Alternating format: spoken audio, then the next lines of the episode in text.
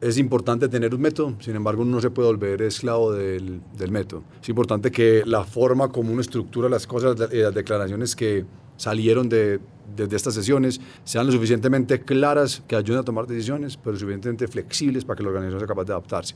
Si no, no funciona.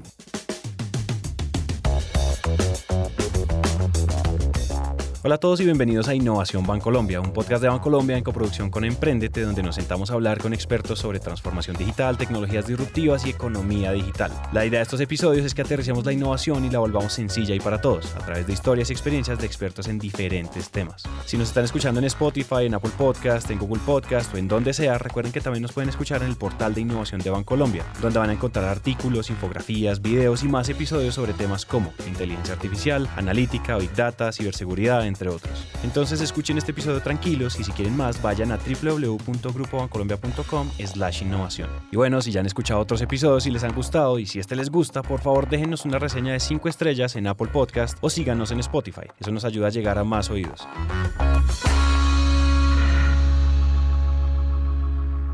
En el mundo de los negocios y las empresas hay algunos temas que son muy importantes, pero que son un poco difíciles de entender o de llevar a la vida real. Uno de esos temas es la estrategia. Hoy estamos con David Zapata, director de estrategia corporativa del Grupo Bancolombia, y con Andrés Restrepo, gerente de formulación estratégica del Grupo Bancolombia. David y Andrés han encabezado todo lo relacionado a la estrategia corporativa del grupo los últimos años y están acá para contarnos todo lo que necesitamos saber para masticar este tema, desde lo que es y no es la estrategia hasta las claves para una ejecución exitosa que han aprendido en su trabajo junto con el Grupo Bancolombia. Y como decía mi abuela, tenemos que empezar por el principio, que en este caso es entender de qué es de lo que estamos hablando. Digamos que es importante entender que hay varios tipos y niveles de estrategia. Y, eso es importante porque desde el, desde cómo comenzar, el primer punto es entender que hay una estrategia corporativa y una estrategia competitiva. Desde el punto de vista de la estrategia corporativa, son las decisiones elementales o fundamentales de una organización o de una empresa. Y básicamente ahí yo defino cuál es mi visión de futuro, para dónde quiero ir, yo ahí defino cuáles son los objetivos que yo quiero alcanzar, yo ahí defino finalmente en cuáles negocios quiero competir, en dónde quiero estar. Digamos que es básicamente como el andamiaje de donde yo quiero montar mi empresa y eso es lo que llamamos estrategia corporativa. Pero luego hay un elemento muy importante que es la estrategia competitiva y ese digamos que ya es la estrategia en el día a día. Y una vez yo tengo claro yo dónde voy a jugar, yo dónde voy a competir, cuál es el negocio en el que yo voy a estar, yo empiezo entonces a tomar las decisiones, eso es muy importante, cuáles son las decisiones, decisiones claves que tengo que tomar para lograr ser competitivo y para lograr generar ventajas dentro de, de, ese negocio en el que escogí pues estar. Entonces ahí uno eh, empieza a, identificar eh, cuál es la propuesta lo que quiero entregar a mis clientes, eh, uno ahí empieza a identificar cuáles son los proyectos que tengo que desarrollar para lograr esa propuesta de valor que tienen mis clientes. Yo ahí, por ejemplo, defino focos específicos en los cuales debo de concentrarme. Entonces digamos que ya es, un, es empezar a bajar a detalle yo cómo voy a ser diferente frente a los demás competidores que probablemente están en el mismo negocio que yo decidí estar. Lo que intento en oficina de estrategia, basado pues en las decisiones que Andrés les acaba de contar de cómo se estructuran, es intentar generar un pacto común entre todo un grupo directivo para tener claro para dónde vamos y que la articulación de esas decisiones que ellos toman en el día a día sean lo más claro posible para que tenga un sentido lo que están haciendo. Dicen que la estrategia lo que hace es tener muy clara las prioridades para que las decisiones que se tomen basadas en esas prioridades sean sencillas, sean lógicas, sean lo más coherentes posible con un norte que, que definieron. Sin eso no, se, si no existiera, dicen que planear no sirve para nada, pero es indispensable planear. Si esas decisiones no existen, finalmente cada quien estaría cogiendo para su lado y ahí es donde se empiezan las organizaciones a empezar a, fragmentar y a dispersar los recursos. Y cuando hablo de recursos, no solamente hablo del dinero, que increíblemente en nuestra experiencia el dinero no ha sido el problema grande, sino son las capacidades de los individuos, en qué está trabajando usted, cuál es su proyecto más importante, eso cómo se conecta con las decisiones que tomamos, si es relevante o no es relevante. Y la medida en que esto se empieza a dispersar, pues finalmente las decisiones de la empresa o el rumbo que está tomando la empresa a través de esas decisiones se empiezan a dispersar y empieza a perder eh, competitividad porque pierde su foco, porque pierde su ventaja competitiva. Si ya entendemos que la estrategia es esa estrella polar que utilizamos como guía, ahora pasemos a hablar de lo que no es una estrategia para matar algunos de esos mitos que hay alrededor del tema. Una estrategia necesariamente no es un plan, que muchas veces nos dicen el plan, el, plan detallado minuto a minuto, un Excel con mil páginas, eso no es una estrategia. Yo creo que esa es como la, primera, la primera regla como de oro. Segundo elemento importante de lo que no es una estrategia, una estrategia no es un proceso cíclico. Que eso es bastante importante, porque normalmente en las organizaciones se tiene la, la, concepción de que la estrategia es el proceso anual que se hace normalmente en diciembre, enero en febrero, en el que se reúnen mil personas en una organización o todo el mundo, todo el equipo directivo y se define un plan. De nuevo, eso eso puede ser una parte de la estrategia, es válido hacer esas reuniones, pero eso no significa que es el único proceso de la estrategia o que yo tengo que esperar a cada año actualizarla. Es decir, si yo en febrero tomé una decisión, pero por alguna situación económica, política o una tendencia, una oportunidad que apareció en el mercado, tengo que ajustar mi estrategia, yo tengo que tener la flexibilidad para poderlo hacer. Entonces digamos que es muy importante como enfatizar esas dos cosas. Una estrategia no es un plan, en Excel no es un tema uno a uno detallado, simplemente eso es un entregable. Y lo segundo, una estrategia no está atada a un ciclo anual de planeación continua. Si uno tiene claro eso y si uno entiende lo que ahorita mencionaba, que una estrategia es tomar decisiones de forma oportuna en el momento que es, digamos que ahí va a encontrar múltiples herramientas para poderlo lograr. Conociendo mucho mejor lo que es y no es una estrategia, pasemos a hablar sobre la ejecución y los elementos más importantes para el momento de establecerla y alinear a toda una empresa, empezando por definir el qué de la empresa. Aquí cabe una advertencia, es que los pasos que vamos a escuchar son la forma en que se ha realizado el proceso dentro de Bancolombia, basándonos en lo que era mejor para la organización. No significa que es la única manera o que lo demás no sea estrategia, porque esta es un área como muchas otras en donde hay miles de métodos que se adaptan mejor a unas empresas que a otras. Nosotros, dentro de nuestra investigación, vimos que el grupo, particularmente por ser un negocio bancario, en donde somos multiproducto, multisegmento, multicanal, multilatino, multi, multi, multi, multi, multi, vemos que la organización, o veíamos que la organización tenía los focos bastante dispersos. Entonces nosotros intentamos generar un modelo o diseñar un modelo, adaptar un modelo que fuese lo más propio posible para que la organización pudiese tener unos focos de concentración un poco más claros. Entonces lo que hicimos fue adaptar ese modelo y ese modelo pues arranca de cosas bastante sencillas. El primer punto que uno tiene que definir como organización es usted para qué hace lo que hace, que eso es de otra forma el propósito. Usted para qué está acá, qué perdería un país si uno le quita un banco como Bancolombia o las personas que vienen acá a trabajar todos los días, ¿por qué vienen acá? Papi, papi, ¿usted qué hace todos los días en Bancolombia? Ese es el propósito de, de, la organización. Entonces, una vez nosotros teniendo claro ese propósito, lo que hay que definir es a dónde quiero llegar, es decir, cuál es mi ambición y eso cómo lo vamos a medir. Y posiblemente esto último que acabo de mencionar es, en mi opinión, de las cosas más claves que existe. Para usted, ¿qué significa el éxito? Para alguien el éxito, qué sé yo, si yo soy un corredor de 100 metros, para alguien el éxito puede ser correr en menos de 10, 10 segundos, pero para alguien puede ser yo quiero correr en 9.26 segundos es hasta dónde yo me quiero comprometer a mí mismo y a la organización y eso tiene implícito dentro de esa decisión una serie de decisiones hacia abajo que, o una serie de consecuencias hacia abajo que son bastante, bastante interesantes. Entonces, ¿cuál es la ambición? Una vez uno define cuál es su ambición, debería tener muy claro usted dónde quiere competir, cuáles son los escenarios competitivos en donde usted es capaz de prestar un mejor servicio dado lo que es hoy y las habilidades que usted podría desarrollar a futuro que le queda más, más o menos fácil.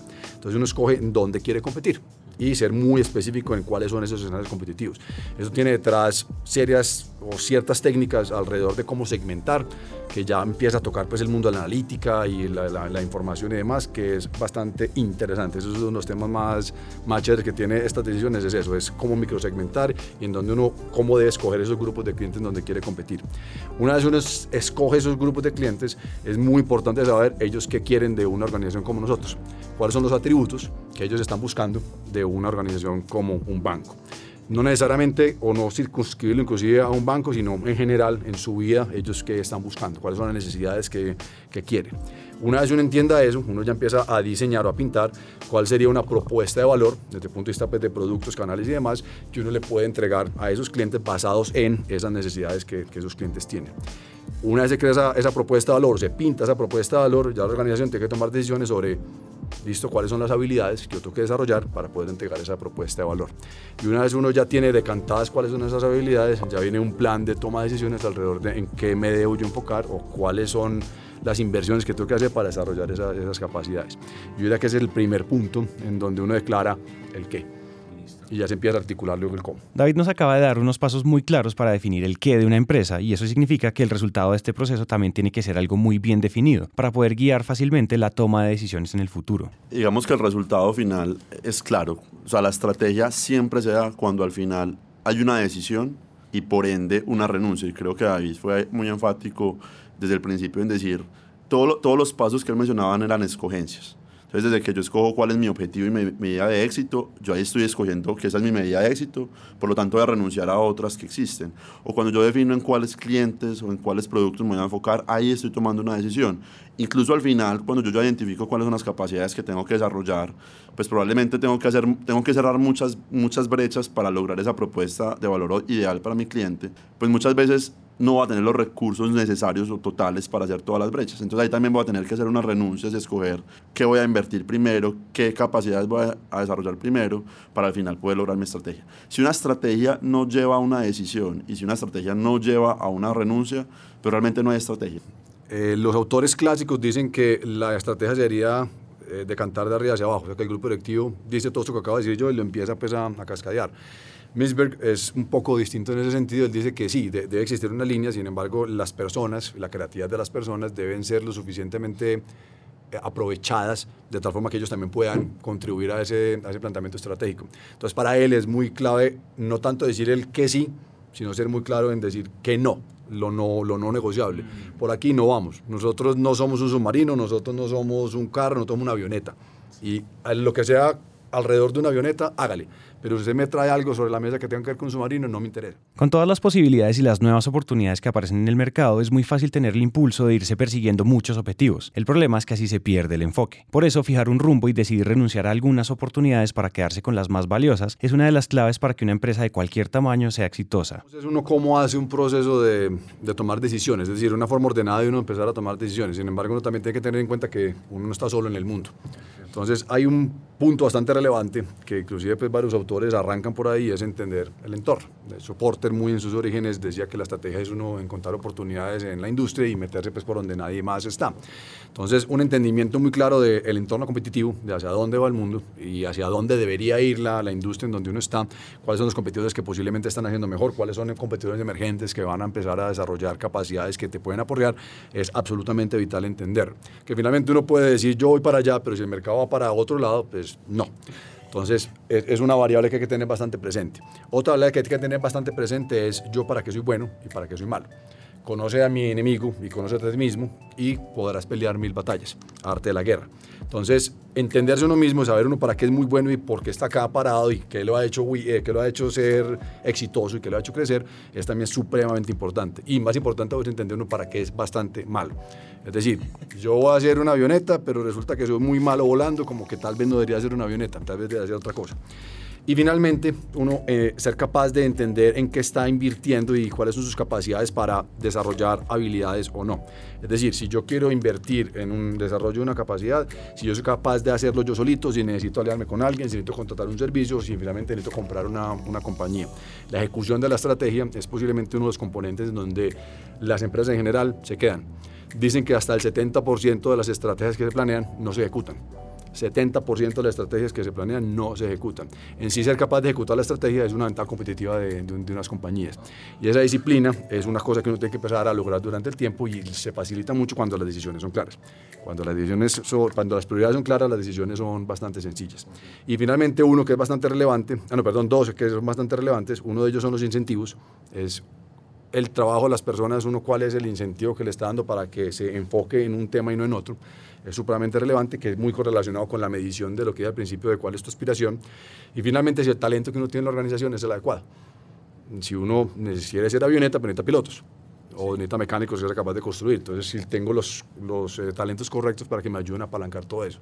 Y si notas todo este marco, tiene que estar balanceado.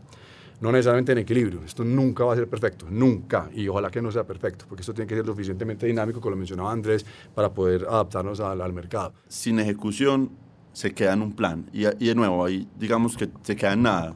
Entonces, digamos que la, tarea de un área de estrategia o la tarea de un equipo directivo de una organización cualquiera siempre debe ser asegurar que ese modelo de gestión o ese modelo administrativo que nos explicó David esté en línea. Yo creo que ese es el mayor esfuerzo de, de un equipo incluso de estrategia, porque al final de cuentas, cuando tú tomas las decisiones y tú dices, esto es lo que yo quiero lograr y tienes muy claro conceptualmente qué quieres, si ese conceptualmente está muy claro, pero el resto del andamiaje y la organización no está conectada con eso, la cultura no está alineada, los incentivos, los procesos, pues ese plan nunca se va a desarrollar. Entonces digamos que la tarea que sigue ahí es muy ardua. Y, y de hecho son tareas que toman varios años. Por ejemplo, cambiar la cultura de una organización es un y mucha gente, pues obviamente cuando le sumas una organización muy grande es más complejo, son procesos que toman años, o sea, no, no toman ni siquiera un año, toma múltiples años.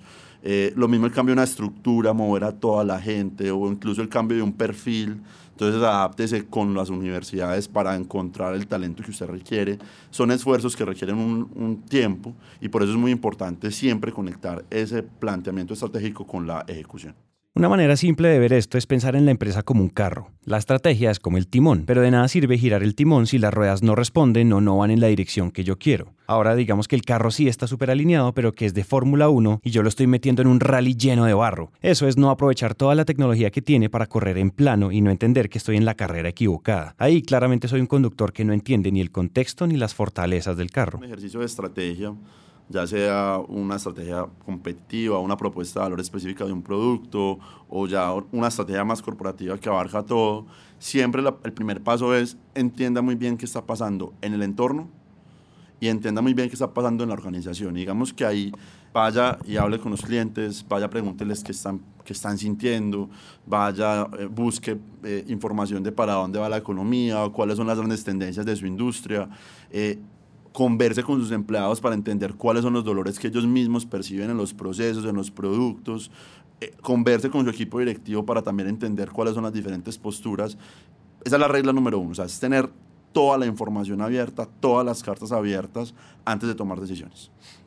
Y que la gente tenga clara esa, esa, información, porque el contexto es relevante y muy probablemente un grupo de personas tiene muy claro eso, pero el resto de las personas no. Es decir, puede ser que las personas del negocio tengan muy claro eso, pero tal vez las personas de tecnología o de operaciones, que son los que tienen que ejecutar esto, no tienen ni idea de lo que está pasando afuera. Entonces cerrar esa brecha también es absolutamente vital. Comunicación y contexto. Hay que entender que las personas toda su vida intentan trabajar por ser cada vez más especializados en un tema en particular. Entonces, el que está programando quiere ser el mejor programador de, eh, del mundo. Por ende, estudia código y estudia y estudia y estudia. El que es vendedor está intentando ser el mejor vendedor.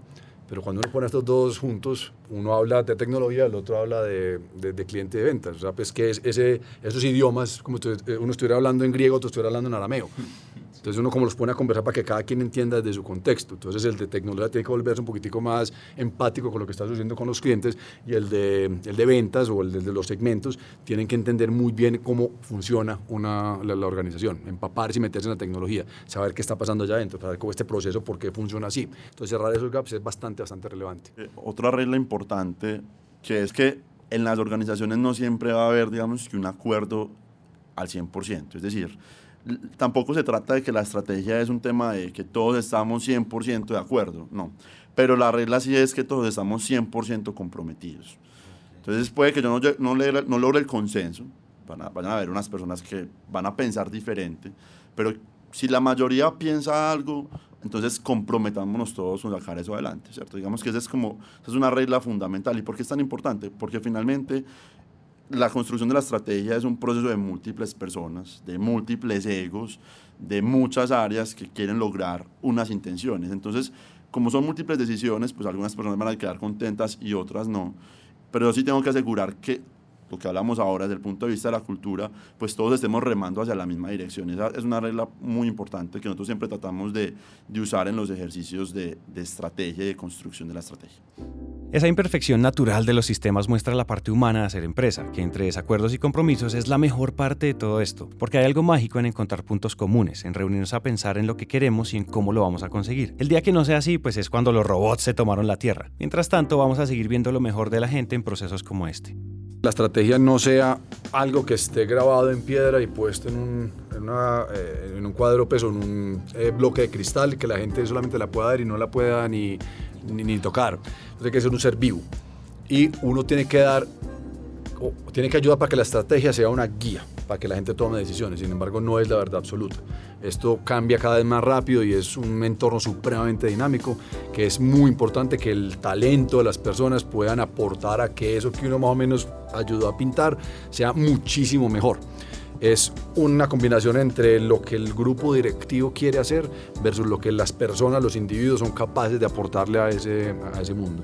Si uno logra ese equilibrio, las organizaciones tienden a, florecer de una forma absolutamente increíble, aprovechando el talento de cada uno de los individuos con un norte común. Es decir, vamos para allá y no vamos para allá. Y digamos que en, en línea con eso también es importante que entender que hay varios momentos. Es decir, un momento de la estrategia es cuando yo defino, cuando yo construyo, pero de ahí en adelante hay otros momentos que son los momentos de seguimiento y los momentos de revisión de la estrategia. Es muy importante mantenerlo, digamos que en el, en el cronograma del equipo directivo y de los demás equipos de la organización. Es decir, todo lo que es el tema de, de, de seguimiento a la ejecución. Entonces yo definí un plan un día, pero yo periódicamente tengo que estar revisando ese plan, tengo que conversar sobre ese plan, tengo que traerle nuevos datos a ese plan, tengo que retarlo constantemente y eso digamos que es una, una gran, un gran aprendizaje que nosotros hemos tenido en la organización. Es constantemente estar manteniendo la conversación de estrategia viva todo el tiempo, ¿cierto? Y abierta. Y no eso, y como decíamos ahora con la regla que hablaba de que no es cada año, no. Eso se va cada mes, cada cierto tiempo tenemos un espacio con el equipo directivo donde llevamos temas varios de la estrategia, decisiones a ser revisadas, ajustes a, tener en cuenta. Y si uno logra mantener, digamos, que esa, esa dinámica, pues finalmente la estrategia se va a mantener viva, como lo decía pues ahora David. Aquí aplica ese principio que dice que cuando uno da algo por sentado, por terminado o por hecho, es cuando empiezan a surgir los problemas. Tratar la estrategia como algo vivo que estamos cuidando todo el tiempo, asegurándonos de que esté bien, es una forma de asegurarse que no se pierda el sentido con el tiempo. Es como cuando uno tenía 5 años y tocaba mantener la plastilina caliente. Si la soltábamos, se enfriaba y tocaba empezar desde ceros. Que el tema de la comunicación es clave, pero digamos que hay que saberlo comunicar. Es decir, no todo lo que uno construye en estrategia se le tiene que comunicar a toda la organización y a todos los empleados. De manera igual. De manera igual, exacto. Entonces, digamos que yo al equipo directivo, lo mínimo, o sea, lo, lo, mínimo no, o sea, lo que yo espero es que el equipo directivo tenga conocimiento máximo y pleno de la estrategia, o sea, de todos los conceptos, de, de, de, cómo se construye, de por qué se construyó, de qué es lo que está pasando en el entorno, de cuáles son las grandes inversiones, o sea, que junten todo porque finalmente ellos son los dueños de la estrategia, eso es muy importante, o sea, el dueño de la estrategia que eso no lo hemos hablado, no es el área de estrategia en las organizaciones que existe un área de estrategia. El dueño de la estrategia es el presidente eh, y el equipo directivo. Ellos son los que realmente determinan qué es la estrategia. Pero de, ahí para abajo yo ya empiezo a comunicar dependiendo al público. Entonces, claro, digamos que yo tengo una capa media de gerentes, a esa capa media yo le tengo que saber comunicar los temas que son relevantes para ellos. Entonces, cuáles son los proyectos que ellos tienen que movilizar en sus equipos, cuáles son los objetivos o los incentivos que ellos tienen que movilizar con sus equipos para lograr, digamos, que esa aspiración o visión que yo estoy planteando. Entonces, yo, empiezo, digamos, que a bajar el mensaje. Y cuando yo me voy, al, digamos, que al último nivel de la línea, la persona que está en el frente del cliente, probablemente a esa persona yo no le tengo que contar toda la historia. Lo que tengo que contarle a él es como, lo decía ahorita David, cómo mi rol le contribuye a una estrategia que normalmente se conecta con el propósito, pero cómo él tiene unas herramientas, que es lo que llamamos la propuesta de valor, que esa propuesta de valor sale y se deriva de la estrategia. O sea, todo, todo, cada producto y canal o servicio que tiene ese comercial o esa persona que está con el cliente para ofrecer, sale de decisiones que nacieron de la estrategia. Entonces, lo importante es que él entienda que todo ese set de herramientas que él tiene fueron derivados de una estrategia y que su rol es llevarle eso al cliente y cómo, digamos, genera valor. Entonces, vean que la estrategia se comunica de formas diferentes dependiendo, pues, al, al, al, punto de la organización en la que yo estoy. Está también metido el capítulo de comunicación, pero comunicarle un mensaje particular o individualizado, personalizado a 30.000 personas es imposible. Entonces uno sí tiene que buscar el punto más, el punto focal más cercano, punto de gravedad más, más, cercano para que el tipo que está probando créditos todo el día sepa cómo su función está aportando algo, algo superior. Y ahí es donde el, el modelo de líderes sirve o nos apoyamos pues mucho desde ese modelo de líderes. Entonces nosotros intentamos bajar hasta la segunda capa más o menos, es decir, tercera capa. Está el grupo directivo, está un grupo eh, de senior management, que son los vicepresidentes pues, de la organización, y hay un tercer grupo que nosotros llamamos el G100, que son los 120 directores del Grupo Bancolombia, que ahí es donde se ejecuta la, la, estrategia. Entonces nosotros intentamos a ellos mantenerlos muy enterados de lo que está sucediendo para que ellos también traduzcan ese mensaje hacia un de gerente, donde de gerente, de analista, y que se vuelva una, una cascadita. En ese flujo de comunicación y el despliegue de la estrella guía de la organización entra a jugar otro elemento súper importante, la cultura. Que idealmente puede ser acelerador en el camino de la estrategia o puede frenar todo. Y por eso entender cómo interactúan las dos cosas es crucial. Es, son las reglas no escritas con las cuales un sistema en general se mueve. Y como somos humanos, pues nosotros usualmente pues vivíamos en pequeñas tribus, luego grandes ciudades y demás. Y la cultura es la gente cómo se comporta ahí sin que nadie le tenga que decir absolutamente nada. Dicen que la calidad es la forma como la gente hace las cosas sin que lo estén mirando. A mí me parece que es un, ejemplo bastante, bastante similar en ese sentido. Entonces, si una organización, voy a poner ya, ya el ejemplo del banco, declara que quiere ser centrada en el cliente y que su foco es el cliente y que todas las decisiones van a estar tomadas en el cliente. Pues resulta que nosotros llevábamos años y décadas trabajando en una organización que es, cuyo foco era el producto. Ese cambio nos costó años, y literalmente años. Y creo que recientemente ya empezamos a ver ya un sistema mucho más organizado para que claramente sí existe una visión donde el cliente sea, sea el centro. Entonces las personas estaban literalmente acostumbradas a pensar en su producto y a trabajar en, los proyectos del producto, pero no tenían una visión completa del cliente. Entonces volcar a que las personas empiecen a pensar en que las decisiones las vamos a tomar es lo que el cliente quiere, no lo que uno acá sentado en Dirección General de Medellín cree que el cliente tiene, nos costó bastante. Y eso fue un cambio cultural que hemos venido dando, que todavía no lo hemos logrado del todo, pero que ya la, uno ve mucho más implícito la pregunta de qué piensan los clientes. Ya le preguntamos a los clientes que, cuáles son los reportes o informes o datos que tenemos alrededor de lo que los clientes nos están pidiendo alrededor de esto. Entrevistemos clientes, hagamos focus con los clientes, miremos la opinión de los clientes. Eso creo que es una conversación que uno no tenía hace, hace 10 años en esta organización. Entonces es un pequeño ejemplo de algo que la cultura tiene inmersa, pero que a la larga, o que diría tener inmersa, pero que frena posiblemente las decisiones que la estrategia quiere que, que, se empiecen a tomar. O incluso, o incluso si en el, digamos que si uno en el corto plazo ve que la cultura es completamente adversa o contraria a lo que uno quiere lograr en la estrategia, pues probablemente la estrategia que estás pintando no sea la estrategia correcta, o al menos por el momento, mientras que no tengas una cultura que digamos que cambiando. Entonces, digamos que si, si la organización busca, voy a poner un ejemplo cualquiera, eh, busca mayor cercanía con los clientes o busca mayor eficiencia, pero uno se da cuenta que la coherencia dentro de la organización, dentro del equipo directivo, dentro de los dueños de la empresa o dentro de los jefes, no está alineada con eso, o sea, no hay cercanía eh, o hay demasiado exceso en gastos. Entonces, ¿cómo vas a exigirle al resto del equipo a que finalmente hagan eso, cierto? Entonces, finalmente es un tema de transformación muy completa y un tema de coherencia es creerse, la, y el primero que la tiene que creer es el dueño de la empresa, el inversionista, digamos que la junta directiva, el equipo directivo, para que luego el resto de los empleados reflejen ese comportamiento. Si esa condición no existe, pues realmente es muy difícil empujar una estrategia adelante. Y en papel todo, y en papel todo cabe, o sea, en papel una presentación, digamos que yo puedo escribir, digamos que los ideales y los sueños más perfectos, pero de nuevo, volviendo al punto que ahorita tocaba David, si no hay ejecución, no hay estrategia. Entonces, pues finalmente yo escribí algo bueno, pero eso no se puede ejecutar. Entonces, digamos que la estrategia no está bien planteada. Entonces, la cultura de la empresa sí tiene que estar metida, digámoslo así, pues en el ADN de las personas. Y hay dos formas. O ayudo o intento que la cultura de la organización cambie, o, o yo empiezo a que la rotación y contratación de las personas esté muy eh, en sintonía con esta, con esta cultura que estoy, que estoy intentando cambiar. Usualmente, inclusive dicen que de los altos directivos, el 90% de los casos en donde el directivo llegue renuncia a la organización es porque no hubo un fit cultural en la, en la organización. Te puede ser el berraco, puede ser el tipo más genio, pero si no eh, compaginas con la cultura de la empresa, es imposible que vayas a o aportar a la empresa o vas a estar uno pues, satisfecho de trabajar allá. Todos estos elementos en el proceso de evolución y crecimiento de una empresa son como un rompecabezas que se está armando todo el tiempo. Uno no lo va a terminar nunca porque es un proceso constante, pero sí es importante que las piezas vayan encajando una con la otra. Y no solo se trata de la estrategia con la cultura, una organización se llama así porque se ha organizado para lograr algo. El trabajo en equipo, entre equipos y entre áreas, todo esto hace parte del rompecabezas. Andrés lo dijo ahora, a uno no le enseñan esto en ningún lado, entonces esto es de uno eh, investigar, estudiar y platanizar, es decir, intentar traer esas mejores prácticas para lo que uno considere que su organización necesita. Entonces, es importante tener un método, sin embargo, uno no se puede volver esclavo del, del método. Es importante que la forma como uno estructura las cosas y las declaraciones que salieron de, de, de estas sesiones sean lo suficientemente claras que ayuden a tomar decisiones, pero suficientemente flexibles para que la organización sea capaz de adaptarse. Si no, no funciona. Es decir, si no es tan rígido que puede llevar a que la organización se quede pegado en un rumbo definido cuando el mercado y todo el mundo va para, para otro lado.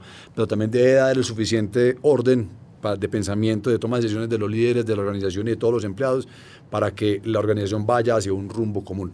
Entonces tiene que mantener ese, ese nivel y ese nivel es, creo yo, muy independiente de cada empresa. Entonces que sea lo suficientemente eh, adaptable a las circunstancias de cada organización y que permita la flexibilidad para que las organizaciones puedan seguir creciendo pues, y seguir moviéndose.